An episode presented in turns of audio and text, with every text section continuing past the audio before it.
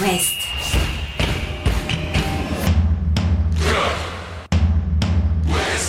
Cop West. Chaque lundi et jeudi à 20h. Simon Rongoat, Catel Lagré. Bonsoir Catel Lagré. Bonsoir Simon Rongoat. Comment s'est passé le week-end? Bah pas trop mal. Oui, Dans pour les Rennais en l'ensemble. tout cas. ouais. Non, mais pour les Brestois Brestois, aussi. euh, pour les Nantais, bon, Non, moyen. Les Lorientais m'inquiètent un chouïa. Ça va pas bien. Mm. On va parler hein, de nos quatre clubs de Ligue 1 dans l'Ouest, euh, évidemment, en commençant par euh, le Stade Rennais et un changement d'entraîneur gagnant, en tout cas si euh, l'on s'en tient au résultat face euh, au Stade de Reims. On aura également un mot pour euh, la Ligue 2. C'est parti. Chaque lundi et jeudi, C'est Cop West sur It West. Le Stade Rennais a changé d'entraîneur. C'était l'un des dossiers de la semaine précédente. Catel, Genesio out. L'arrivée de Julien Stéphan, des promesses. Et puis, surtout, une grosse attente des, des supporters euh, d'enfin gagner au Horizon Park en championnat. C'est fait. Oui, avec un changement de système opéré par Julien Stéphan, un 3-4-3, euh, comme il joue à Strasbourg finalement, défense à 3 avec Bourigeau en piston droit, Truffert à gauche, c'est Assignon qui en a fait les frais. Ça a fonctionné très vite, on a vu très vite un pressing efficace avec Théâtre et Wu qui sortaient euh, sur euh, les porteurs de balles, et puis ce but de Guiri qui rend la chose plus facile dès la quatrième minute. On a vu pendant 20 bonnes minutes des Rennais généreux, avec du rythme, de l'allant, de la détermination, c'était formidable. Le début de match. le début de match, mais les Rennais n'ont pas réussi à faire le break, malgré une énorme occasion de Kalimwendo à la, à la dixième minute. Et là, euh, bah, petit à petit, bah, tu recules, petit à petit, tu perds la maîtrise du ballon et tu te dis que ça va arriver. Et ça arrive au pire des moments, l'égalisation rémoise, juste avant la mi-temps. Alors là, tu te dis dans quel état on va les retrouver au retour? On ne s'est pas inquiété longtemps, parce qu'au bout de quoi? 18 secondes, magnifique mouvement comme on n'en avait pas vu depuis longtemps. Théâtre Guiri, Terrier et le but de Bourigeau. Ça fait 2-1 et ensuite un coup franc de Bourigeau qui amène le troisième but signé Théâtre.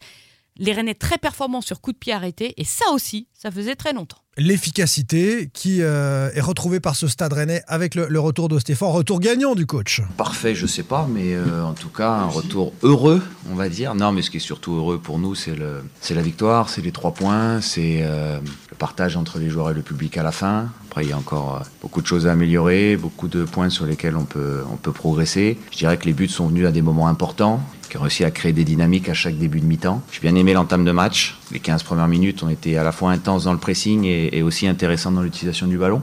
Pas que les faits de jeu nous ont été favorables, mais euh, les joueurs ont été impactants à des moments très importants de la rencontre. C'est ce qui, à mon sens, été déterminant aujourd'hui. Oui, c'est ça, c'est ce qu'il dit, euh, Julien Stéphan. C'est pas que les faits de jeu ont été favorables, il n'y a pas eu d'erreur d'arbitrage en faveur du stade rennais ou ce genre de choses, mais finalement, Rennes a su marquer dans des moments où il n'était pas forcément le plus dominant, ça. et, et ça a fait basculer cette rencontre-là, et ça, on ne l'avait pas vu depuis longtemps. Ça, on l'avait pas vu depuis longtemps, ce, ce réalisme, cette efficacité euh, devant, parce que Rennes a plus marqué là en un match que sur euh, le mois et demi qui vient de s'écouler. Mm. Euh, pour une fois, tu joues le match à 11, et ben finalement, c'est quand même beaucoup plus facile. Ouais, c'est marrant, que- quand il n'y a pas de boulet que à défensive et pas d'exclusion, à 11 contre 11, tu peux gagner. hein. tu peux gagner. Après, effectivement, tout n'est pas encore parfait. D'abord parce que cette équipe est encore malade, et puis parce qu'un garçon comme Bourigeau, euh, par exemple, euh, ce poste de piston, il n'y est pas habitué, et que c'est vrai que défensivement, il a pris quelques, quelques coups de frais euh, pendant la rencontre. Mais je ne suis ça... pas certain qu'il y soit totalement adapté d'ailleurs, on verra. Non, on verra, mais enfin, en tous les cas, il a au moins la puissance et le volume de jeu pour jouer à ce poste-là. Après, défensivement,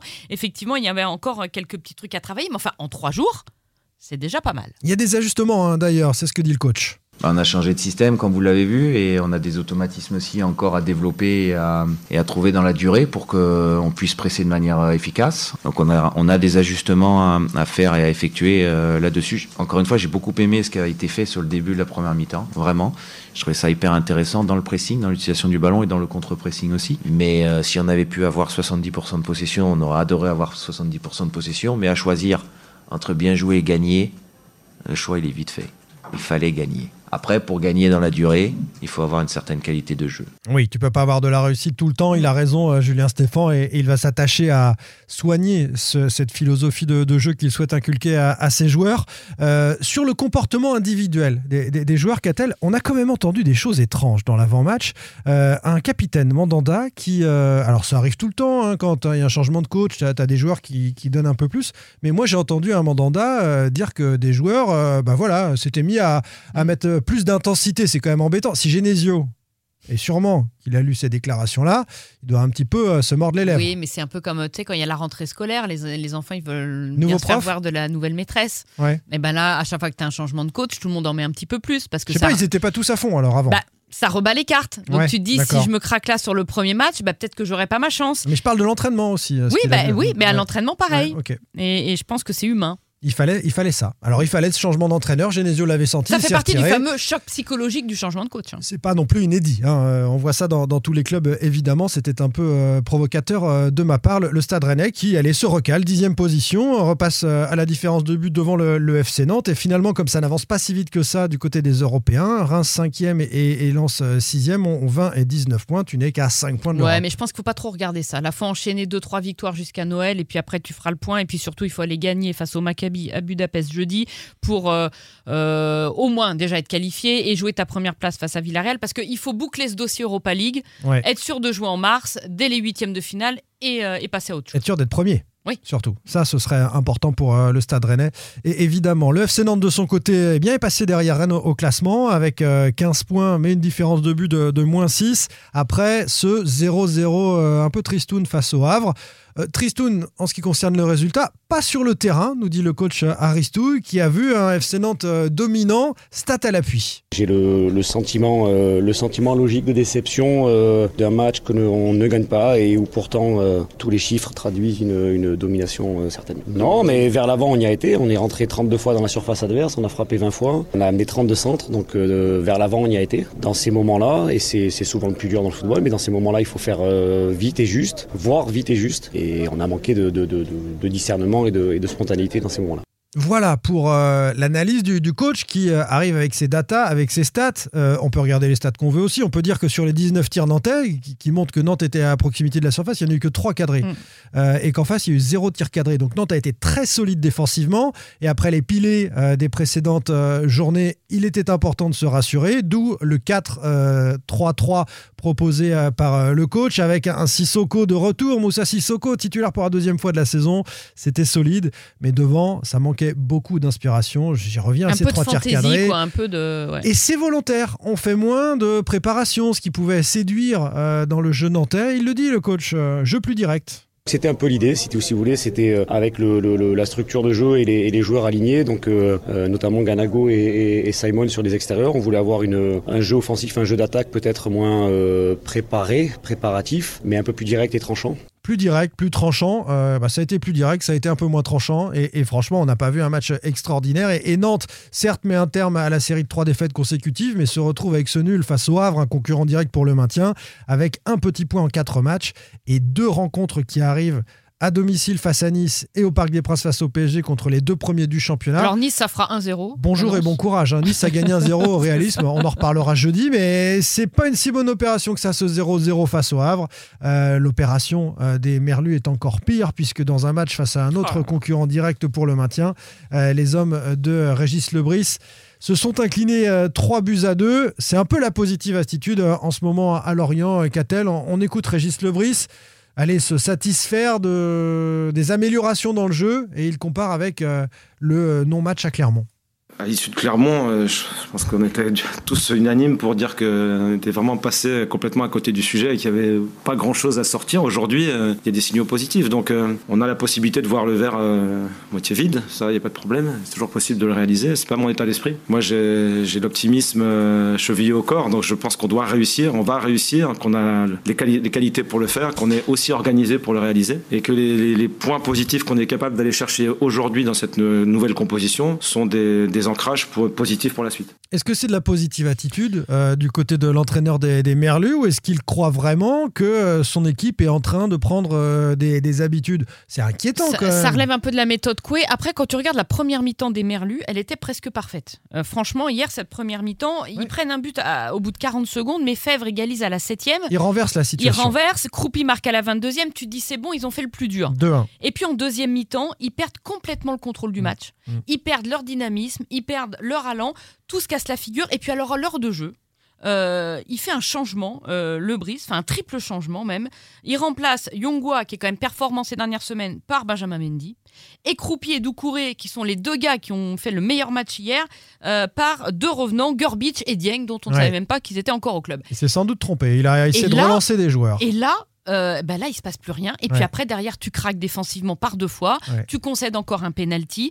Et, et s'il faut en marquer quatre pour gagner un match, ce sera pas possible. Et tu reprends le trophée de pire défense du championnat avec 24 buts encaissés pour euh, des Merlus qui sont 16e avec 11 points. Alors, comme Toulouse, Montpellier, Strasbourg, ça avance pas beaucoup. Toulouse, Euh, c'est le prochain match hein, Voilà, au tu te, stadium. dis, hein. euh, tu te dis que tout est en- encore possible, mais c'est ce que disent les Clermontois derrière, voire même les Lyonnais qui ont Mm. été une nouvelle fois battus à domicile par Lille. Ils ne sont qu'à 4 points de Lorient, à 5 Le de, Toulouse-Lorient du week-end de, prochain. de- de Toulouse. L'équipe qui va bien euh, dans l'Ouest, c'est le Stade Brestois. 18 points au compteur après un nouveau succès, euh, cette fois à Montpellier, grâce à un coaching gagnant. On écoute le coach et on explique pourquoi après. Après, des fois, on a un peu de réussite. hein. Donc, euh, oui, oui, non, mais après, j'ai des garçons sur le banc qui sont capables de faire des choses et ils l'ont montré. Donc, c'est vrai que c'est toujours valorisant pour un entraîneur. J'essaie de leur rabâcher à semaine après semaine que, le foot a évolué, que les 11 qui démarrent, euh, ben forcément, avec les 5 changements, on peut changer la moitié de l'équipe.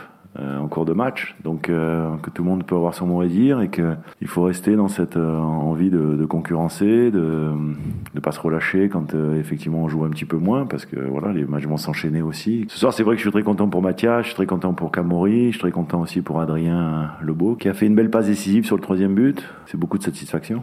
Les joueurs sortis du banc, et il a raison, ils sont Ouais. importants. Il y a 5 changements, c'est vrai, ça change tout dans, dans le foot. Ces joueurs ont fait la différence. Oui, doublement parce que alors le premier but c'est un CSC d'Estève, Montpellier a recollé sur penalty par Savanier et ensuite but de Pereira Lage et Doumbia qui sortent du banc, Ouais. servi par Mounier et Lebeau qui sortent du banc. Donc Voilà. effectivement, là c'est là c'est du pif. hein. Là franchement Eric Roy, euh, Les Brestois euh, qui accueillent Clermont euh, lors du prochain match avant de recevoir à nouveau Strasbourg et de se déplacer à Metz. ouais, parce qu'ils ont leur match en moins encore 18 points et un match en retard. hein. Si cette équipe-là, Clermont, Strasbourg, Metz, sont pas des foudres de guerre de ce championnat, continue d'engranger les points, ils vont rester dans le top 10 euh, pour un Mm. petit moment, les, les Brestois. hein. On s'était dit, euh, c'était le tube de l'été, euh, tube de l'automne.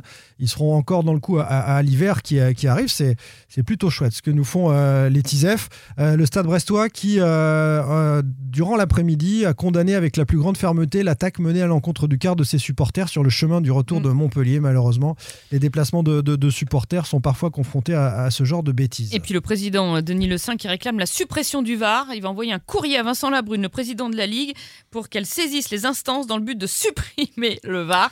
Une demande qui a évidemment très peu de chances d'aboutir, Oui. mais il fallait qu'il le dise. Un mot de Ligue 2, qu'a-t-elle pour terminer Pour saluer une nouvelle euh, victoire de ce stade Lavallois qu'on n'arrête plus à Dunkerque, 2 buts à 0. Guingamp est allé gagner à 3, un but à 0. Belle opération aussi pour euh, en avant.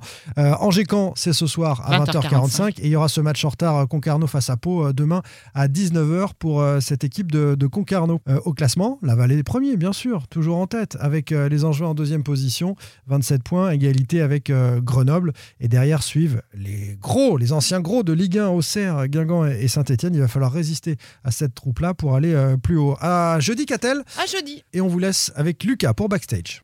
Retrouvez demain matin votre émission Cop West en replay sur itwest.com et sur l'application itwest. Cop West est votre émission. Prenez la parole et posez vos questions aux pros de la saison. Sur It West.